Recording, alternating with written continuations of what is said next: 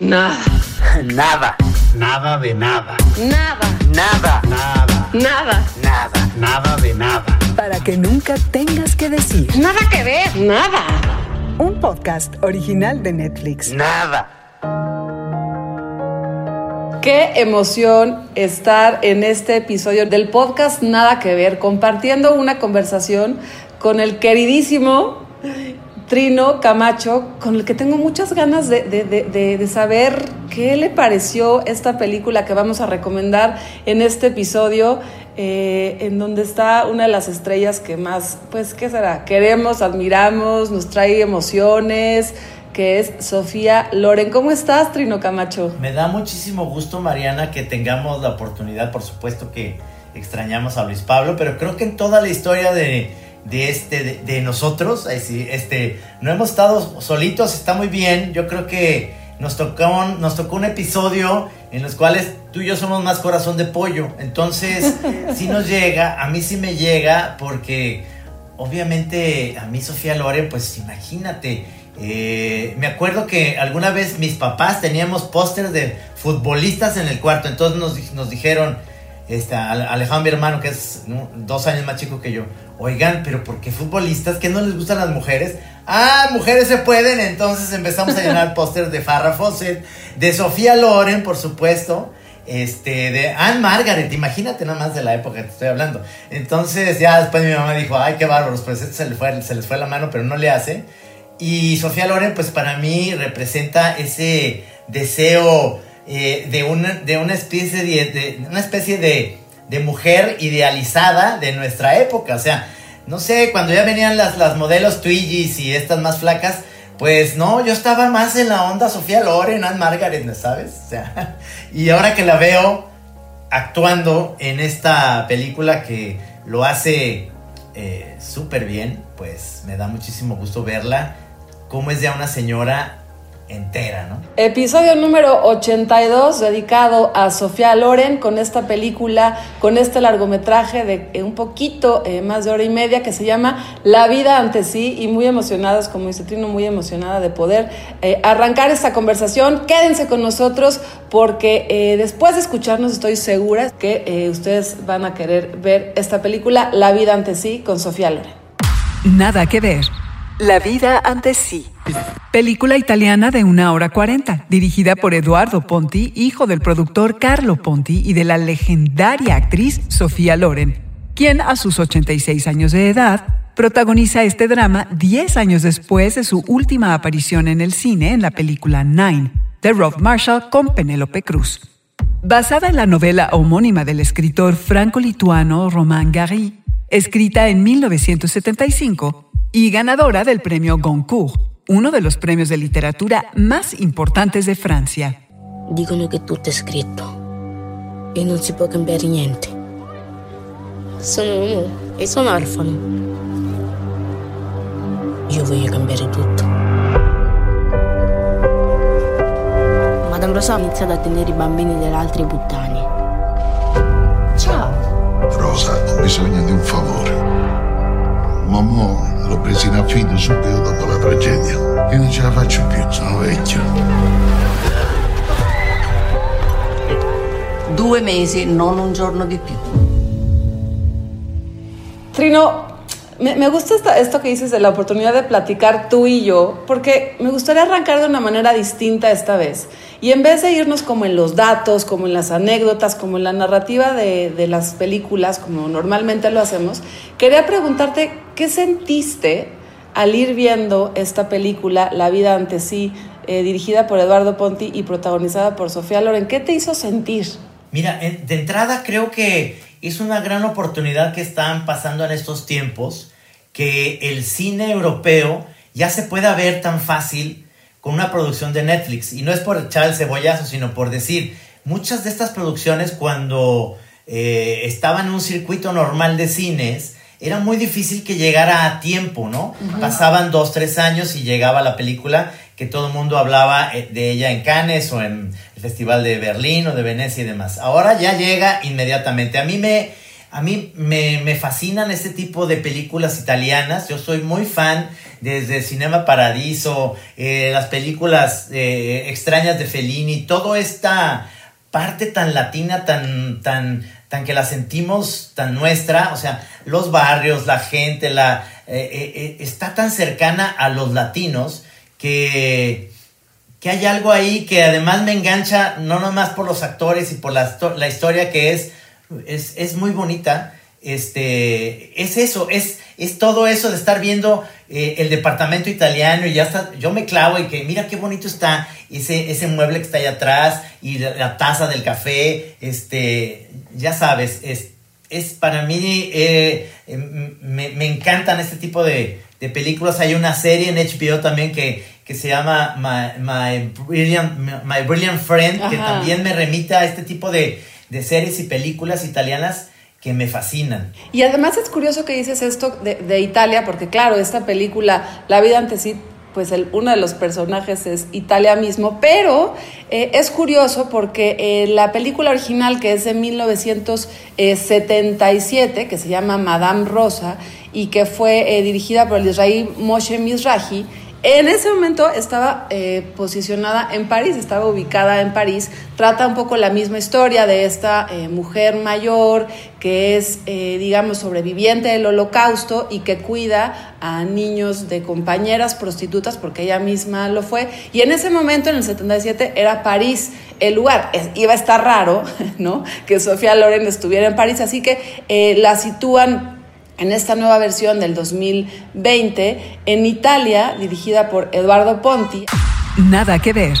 La vida ante sí.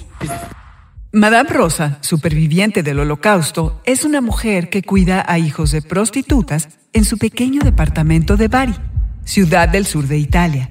Y Momo es un huérfano senegalés de 12 años.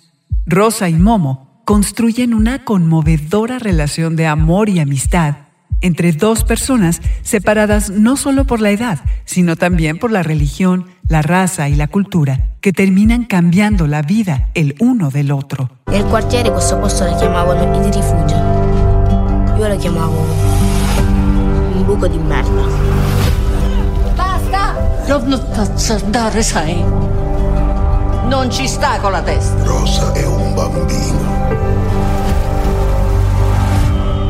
Non è normale, è bacato dentro. Y lo que me hizo sentir a mí es como una cercanía, como bien lo decías tú, Tino, con este cine tradicional, ¿no? Como no hay una pretensión, no está nada oculto, todo está dicho, es sujeto, verbo y predicado, como decimos en el periodismo, sin ningún afán de absolutamente nada, no hay dobles líneas, no hay subtexto, es una película tradicional con una actriz tradicional que eh, yo creo que será pues su última película, ¿no? Este, a los 86 años, Sofía Loren lo vuelve a hacer espectacularmente. ¿Y cómo es posible que ella eh, es este dominio de dónde poner la mirada, ¿no? Este dominio de cómo sonreír, de en qué momento llorar.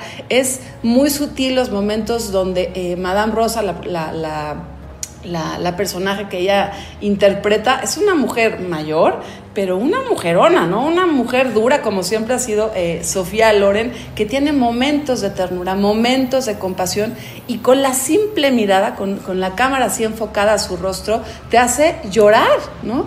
Y, me parece también esto que dices tú, o sea, increíble que podamos ver ahora en Netflix también este tipo de títulos eh, en donde eh, se cuenta una historia muy conmovedora, que también es la historia de un niño, un niño migrante, eh, huérfano que encuentra en Madame Rosa, eh, no necesariamente de una manera fácil, lo, verán en la película, ah, eh, pues este lugar de contención, esta manera de empezar a ser el mismo en un contexto también muy complicado y muy difícil en la misma Italia. Entonces, esta es una adaptación que, bueno, es de una novela que fue del 75 y que en el 2020 suena espectacular. Sí, y la adaptación es es genial, porque además en aquella época era Simón Signoret, si no, mal no recuerdo, la actriz que hacía el papel de Sofía Loren. Ahora Sofía Loren además eh, está apoyada con este actor eh, niño prácticamente de 12 años, que es, es un niño que actúa de una manera tan natural Era la prima volta che qualcuno mi trattava come una persona degna di fiducia. Proprio quando non ci credi più che belle. Devi darmi una mano perché da solo non ce la faccio. L'umanità è solo una virgola nel grande libro della vita. Ma quando Madame Rosa mi guardava con i suoi grandi occhi gialli, Nada que ver. La vida ante sí. Coprotagonizada por el joven debutante Ibrahima Güelle, quien vivió en la misma casa que Sofía Loren, Eduardo Ponti y el resto del elenco durante las ocho semanas del montaje. Una decisión del director para que el chico pudiera conocer a Sofía de forma personal y no fuera cegado durante su actuación por el resplandor que rodea a una estrella de la magnitud de la italiana. il grande libro, tutto intero. Nessuno ti vede, io sì.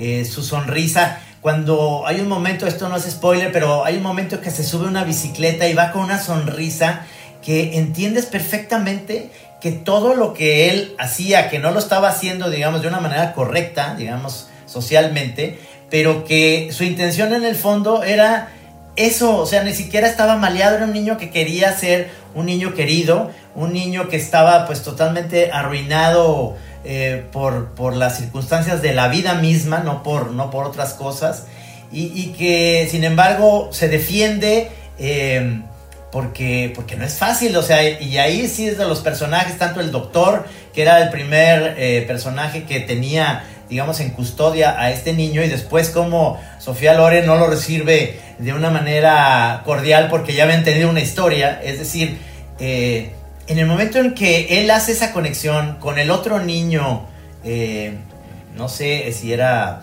eh, pakistaní o, egipcio, no, no, no sé, este, en la misma casa, eh, va, va encontrando, lo vas encontrando tier- tierno y, bo- y- y bondadoso dentro de esa coraza que tenía, porque obviamente los niños abandonados y, y con tanta agresividad y tanta cosa a su alrededor, él no, su espíritu se volvió algo súper bonito y ahí, ahí es donde también Sofía Loren, el personaje de Sofía Loren que se llama Madame Rosa, se da cuenta de que es un niño valioso a pesar de esa, de esa agresividad al principio. Y hay algo bien padre ahora que, que mencionas del doctor, no sé qué, qué opines tú, Trino, como todo este arropamiento de los otros personajes, los otros que no son protagónicos, los secundarios, por eso también me gusta como recalcar que esta es una película muy tradicional, en donde los papeles secundarios también tienen su, su postura de ajedrez como muy clara, ¿no?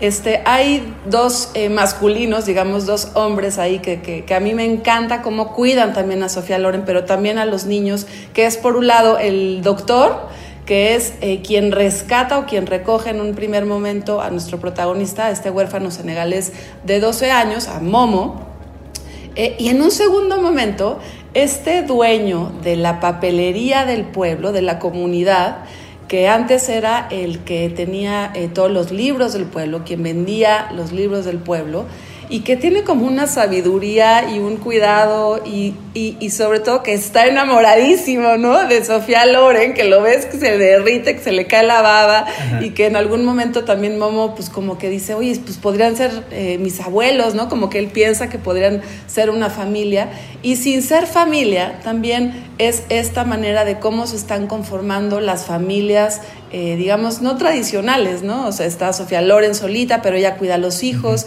También tenemos a un personaje trans que es eh, también muy entrañable porque es como les- una especie de hija de Sofía Loren, pero que también cuida a los chamacos, pero es español, pero domina el italiano, Es español, este, que es va y viene y que, y que también forman, forman estas familias. Y como bien dices tú, o sea, Momo llega a un espacio en donde hay otros niños cuidados por Sofía Loren que se empiezan a hacer su familia. Hay un momento que, a- que a mí me pareció entrañable que estos dos niños tienen que separarse por, por, por un motivo y, y su tristeza es, es auténtica, ¿no? Es muy genuina, es cuando, Sí. cuando pues sí, se, se- se te va tu mejor amigo por X o, o Z razón y también eh, lo recalca muy bien, así que esta es una película, ¿qué será, Trino? Hay alegría, ¿no? Sí, yo, yo creo que es una película que puedes ver con tus hijos, Sin digamos, de, de 12 años para arriba, porque eh, es una película amorosa, es una película muy eh, intensa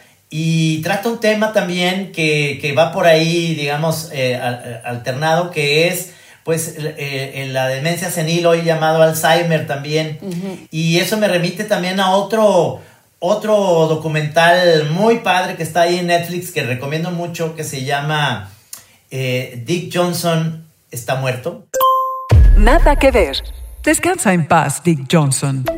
Un docu-ficción de hora y media estrenada en octubre del 2020 y premiada en el Festival de Sundance con el premio especial del jurado por innovación en la narrativa de no ficción. Creada por la galardonada cineasta y documentalista Kristen Johnson.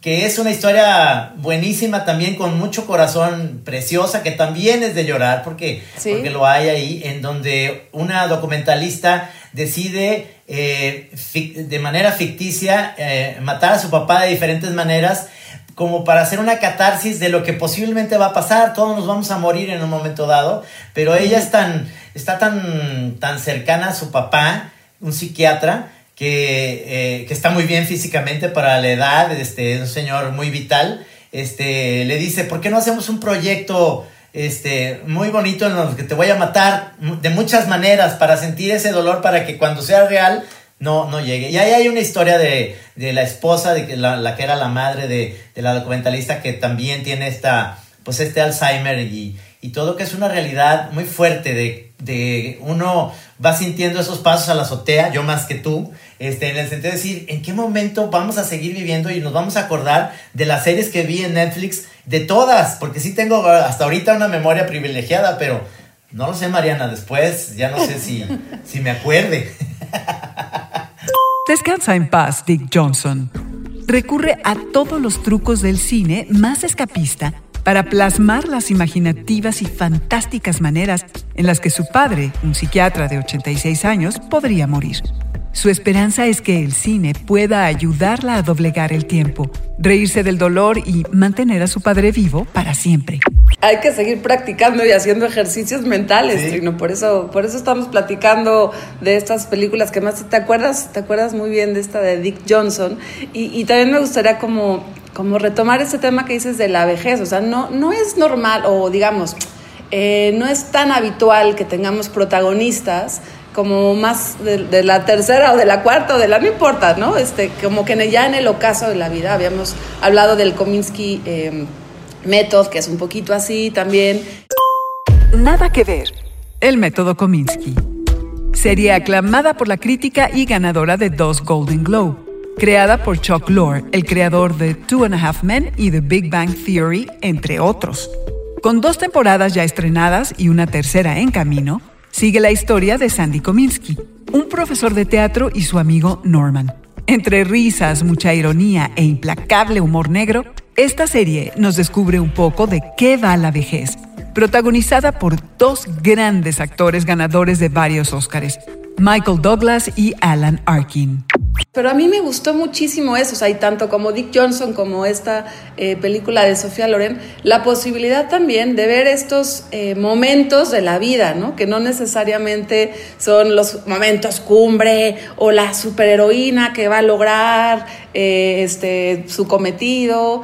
En estas dos películas es dos personas mayores al servicio de una historia, en el caso de Dick Johnson al servicio de su propia historia, de su propio pues que será final, que pues debe ser muy duro, ¿no? Y por otro lado, Sofía Loren, insisto, en 86 años, es una película que no camina mucho, si ustedes eh, lo notan, si lo notaste, Trino, o sea, normalmente son encuadres como que ella va de un lugar al otro y se sienta, ¿no? O que va agarrada del barandal. Eh, hacer una filmación es agotador, y ella, y ella otra vez lo hace muy bien, este, y, y, sin un reparo tampoco de su, de su físico, ¿no? O sea, sí se ve vieja, sí se ve canosa, está, está bien, o sea, tiene 86 años, no va a pretender absolutamente que tiene 50, eh, ¿no? Y aún así, insisto, o sea, tiene un, un pues sí, es Sofía Loren, es, la cámara la sigue, la sigue amando. Yo creo que también es muy importante eh, hacer eh, recalcar que es su hijo, este, el hijo de Carlo Ponti de ella, que si sabes, este, Sofía Loren estuvo casada toda la vida con Carlo Ponti, un productor italiano muy famoso, y, tuvieron eh, varios hijos, y ella hasta el día de la muerte de Carlo Ponti, estuvo con él y después estuvo solita con los hijos. Y ahora el, hijo es el que dirige, Eduardo. Eh, Eduardo Ponti es el, es el, es el director.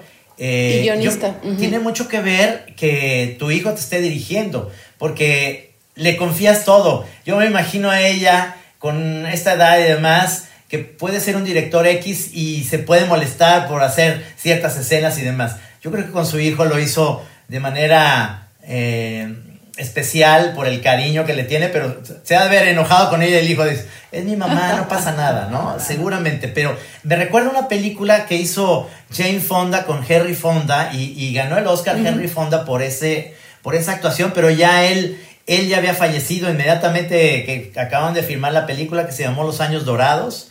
Eh, claro. Es una película que reunía en ese, en ese momento a Jane Fonda con con Henry Fonda, este, dos actorazos y, en la vida real los había reunido después de haberse eh, distanciado porque Henry Fonda sabíamos que era un poco conservador, medio Trump, así digamos, poniéndolo en esta época, y Jane Fonda siempre activista y demás. Entonces, yo me imagino que esta, no espero que Sofía Loren muera, pero sí espero que le den un premio eh, en vida todavía porque lo hace muy bien, lo, lo actúa eh, de una manera muy natural y, y, te llega mucho, ¿no? Sí, y además Sofía Loren ya está en la lista de la historia del cine, o sea, ya no importa lo que haga, ya, ya tiene todos los premios.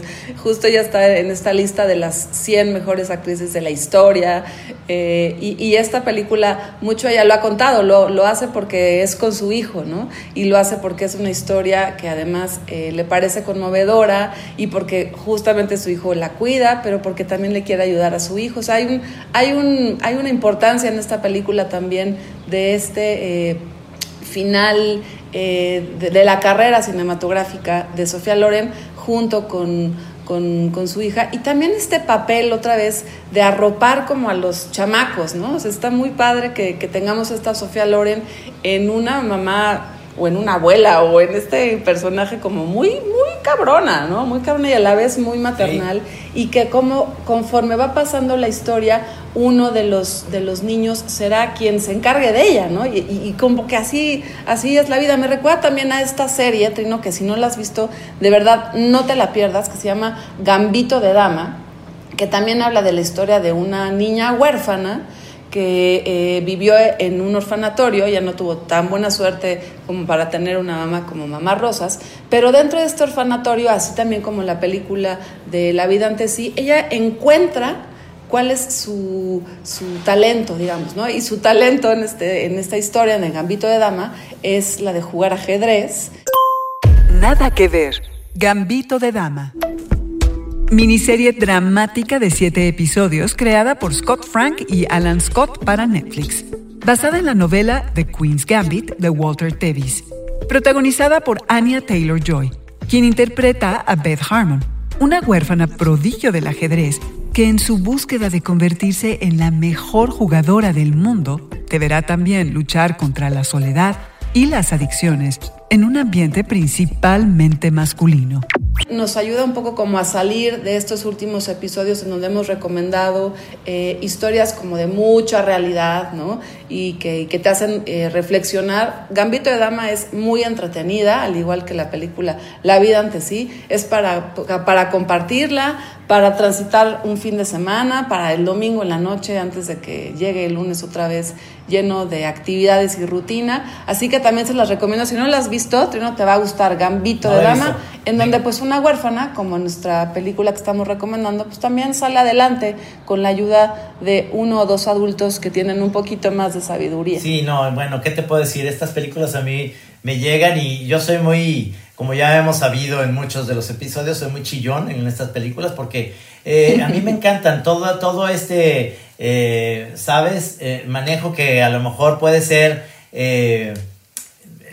a lo mejor tenemos ya el corazón muy duro todos y, y este tipo de películas dice, ay, ya sé, ya sé que voy a acabar llorando. Pues sí, vas a acabar llorando, no pasa nada. Es, es está, en, eh, está en uno también, eso es también muy reconfortante, como saber, eh, saberte eh, llevar, dejarte llevar por la historia y por la película, no importa si Eh, bueno, es más, yo lloro cuando a la vaquerita en, Toy Story la dejan en la carretera y la niña en esa canción de, de Randy Newman, pues lloras, o sea, ni modo, es, es esa cosa del abandono que yo no entiendo por qué, pues yo nunca he sido abandonado, si al contrario era demasiado sobreprotegido, pero, pero esa idea de que te abandonan es así como tristísima para mí, ¿no? Entonces, eh, yo, yo realmente creo que es una película para verlo con tus hijos, tus hijas, eh, de 12 años para arriba. Y, después de tantas películas de acción, de violencia, de cosas así, yo creo que esto también es algo que, que puede empatar y hacer empatía con los sentimientos reales de los abuelos, de, los tíos, de lo que están, los que ya están grandes y, sabes que, que, debes estar ahí atentos a ellos porque no nada más te cuentan historias bonitas, porque no nada más tienen historias este, que contarte de cuando eran jóvenes, sino que tienen un valor este, increíble. Yo soy muy pro, pro viejitos, pro los abuelos, pro todo este, la, la, gente mayor, ¿no? Me encanta escucharte, Dino, sí, coincido con todo lo que dices. Eh, yo que no soy de tan fácil llanto como tú, me, me, me conmovió, así me conmovió mucho y, y, me hizo llorar, pero también en un buen sentido, como en, en, la posibilidad de la esperanza, en la posibilidad de pasar la estafeta y que, y que de alguna manera las cosas sí mejoren. Y, y la verdad es que Sofía Loren es memoria emocional, ¿no? Es para la gente que más joven, que ni siquiera la ha visto en ninguna película, esta es la oportunidad para ubicar eh, la relevancia de una actriz como Sofía Loren, una intérprete como Sofía Loren, y para la gente que pues ya llevamos un rato siguiéndola, admirándola, eh, por, por, porque nuestros papás nos la presentaron, porque así es la historia del cine, es un homenaje también al espectador y a la espectadora para volverse a encontrar con Sofía Loren. Se las recomendamos muchísimo, háganse una pausa, una pausa de calma, una pausa de cine, una pausa de momento, de narrativa eh, clásica y además, no sé a ti, no, pero a mí el italiano me parla, oh, pero, ¿qué te digo? O sea, me encanta. Como todas mis amigas que dicen, yo voy a Italia nomás a ver a los, a los carabinieri, porque todos están bien guapos. canten así al oído. pero es que es una raza muy, muy, muy bonita. La verdad es eso. Y ver, y ver envejecer de esa manera a Sofía Loren, que seguramente son los genes, que seguramente es una mujer hermosa, que viste y que, y que la ves, que no se metió un solo estiramiento en la vida ni nada y la ves envejecer con una presencia tan, tan correcta y tan fina que, que, da muchísimo gusto verla así. Y yo no sé si te acuerdes, Trino, pero Sofía Loren vino a México hace poco porque, porque paseaba, era galana, eh, acompañante, amiga de uno de los hombres más ricos de este planeta, Carlos Slim. Insiders Ricardo López recuerda el día en que la gran Sofía Loren pisó tierras mexicanas. Estamos muy, muy contentos de que esté con nosotros Sofía Loren, que esté con nosotros en México. El que habla es Carlos Slim, el ingeniero Slim. A veces es el hombre más rico del mundo, casi siempre es el más rico de México, dependiendo de cómo amanezcan los mercados. Está sentado en un sillón rojo, grandote. Parece que se hunde en él. Junto al ingeniero está Sofía Loren, elegantísima en un traje sastre anaranjado y un collar de oro. Y sí, el ingeniero se ve contento. Muchas gracias, Sofía, haber este, escogido a México para hacer esta exposición. Es para nosotros un gran honor y un, gran gusto. Es 2014, están en el Museo Sumaya en Ciudad de México. Inauguran una exposición temporal sobre Sofía Loren, vestidos, portadas de revistas, premios, la historia de su carrera cinematográfica en objetos. Ella lo describe como una celebración del pasado. Ma io penso che non è una celebrazione al passato.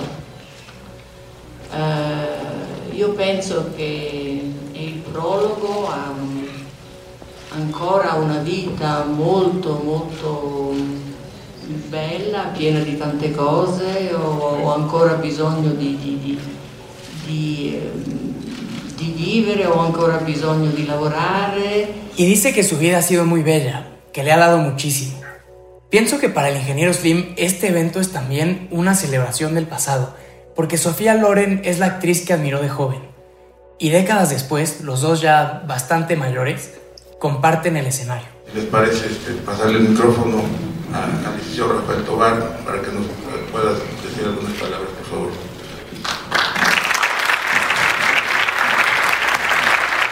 En primer lugar, le quiero agradecer la invitación a Carlos Slim para estar con Mientras el secretario Tobar habla, Slim se ve, si me lo permiten, hasta nervioso.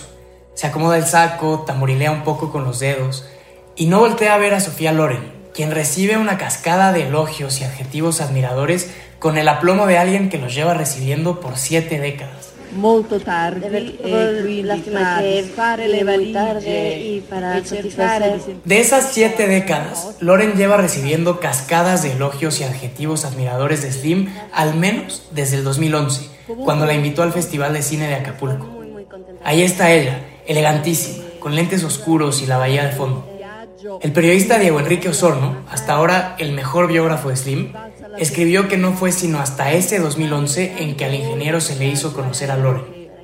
Cenaron juntos con políticos y con personalidades, pero Osorno narra que Slim enfocó su atención en ella, interactuando poco con los demás comensales. sono qui tra di voi Estoy aquí entre che ustedes. siete venuti Va otra estampa de la visita de Sofía Loren a Ciudad de México en 2014. Otra vez, elegantísima, con un traje sastre blanco paseando por un antiguo e imponente palacio con su anfitrión, el entonces jefe de gobierno de Ciudad de México, Miguel Ángel Mancera. En la Ciudad de México hoy estamos muy contentos.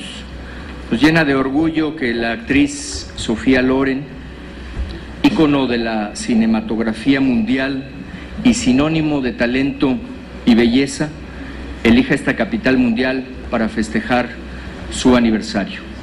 Muchas felicidades, Sofía, la Loren de siempre. Mancera también aplaude. Y como Slim, está contentísimo. La nombra visitante distinguida. Sofía Loren en México, celebrando su cumpleaños, celebrando su carrera, paseando con estos señores contentos. Y yo, al menos por hoy, también estoy contentísimo, porque puedo ver a Sofía Loren protagonizando una película nueva. Se llama La vida ante sí y está disponible en Netflix. Véanla y estén contentos con nosotros. Qué delicia recomendar esta película contigo, La vida ante sí. Trino Camacho, gracias por, por traernos a, a esta mesa la posibilidad de la sencillez, Sí. siempre, eh, y que podamos compartir a la gente que nos escucha ver esta película. Te mando un abrazo gigante. Un beso. Y le mandamos otro a Luis Pablo, que está completando una misión Sí, importante. Una misión importante. Luis Pablo, que te vaya muy le bien. va a ir muy bien, le va a ir muy bien. Ya sabemos que nuestro, este, eh, nuestro chief es realmente un exitoso en todo lo que hace. Te mandamos un abrazo y a toda la gente que nos escucha. La próxima semana estaremos con nuevas recomendaciones en este podcast Nada que ver. Para que nunca tengas que decir. Nada que ver. Nada. Un podcast original de Netflix.